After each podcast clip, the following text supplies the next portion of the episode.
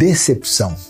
Jeremias 17,5 vai dizer uma coisa muito pesada: Maldito é o homem que confia no homem.